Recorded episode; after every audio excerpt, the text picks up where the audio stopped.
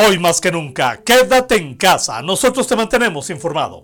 Gracias por acompañarnos a este resumen de lo más importante que encontrarás en las ediciones impresa y digital de El Sol del Centro de este sábado 30 de enero del 2021. En la información.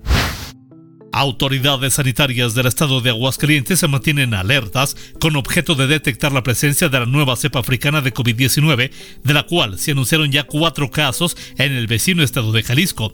Miguel Ángel Pisa Jiménez, secretario de Salud de la entidad, revela que se mantiene en contacto con su homólogo Fernando Petersen Aranguren a efecto de verificar que se confirme la presencia de este virus en Jalisco y, de ser así, tomar las medidas pertinentes. Pisa Jiménez explica que no se descarta colocar un cerco sanitario en la frontera con Jalisco. No obstante, ello dependerá de las nuevas cepas que no hayan penetrado ya a territorio estatal.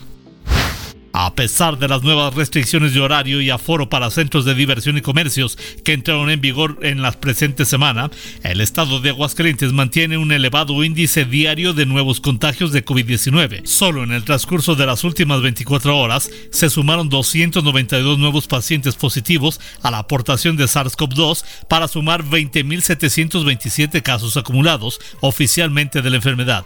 De la misma manera, entre jueves y viernes existieron 13 lamentables decesos por esta causa para elevar el trágico conteo oficial de víctimas mortales de la pandemia a 1.939 fallecimientos acumulados en el estado.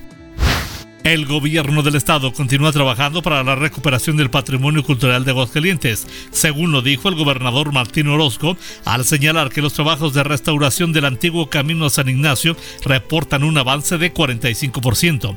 En reunión de trabajo con el secretario de Obras Públicas, Noel Mata Tilano, quien le presentó un reporte de los avances del proyecto, Orozco Sandoval aseguró que la sociedad aguascalentense tendrá la certeza que cada uno de estos trabajos se lleva a cabo con la supervisión y asesoría del INA.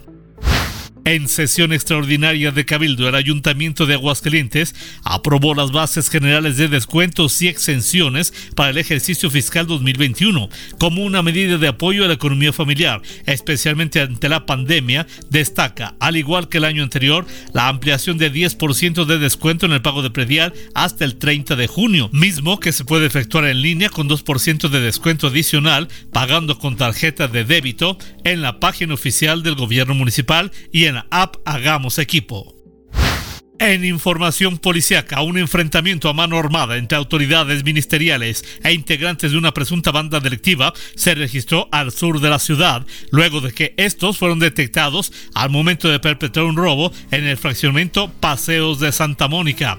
Al momento de acudir al reporte, los elementos ministeriales fueron recibidos a balazos por los delincuentes, de quienes se sabe son colombianos y se dedican al robo domiciliario en zonas residenciales, quienes accionaron de fuego en contra de las autoridades. Estos solicitaron apoyo a policías estatales y municipales, por lo que de inmediato se generó el despliegue policial hacia aquel rumbo. Afortunadamente hay cuatro personas detenidas.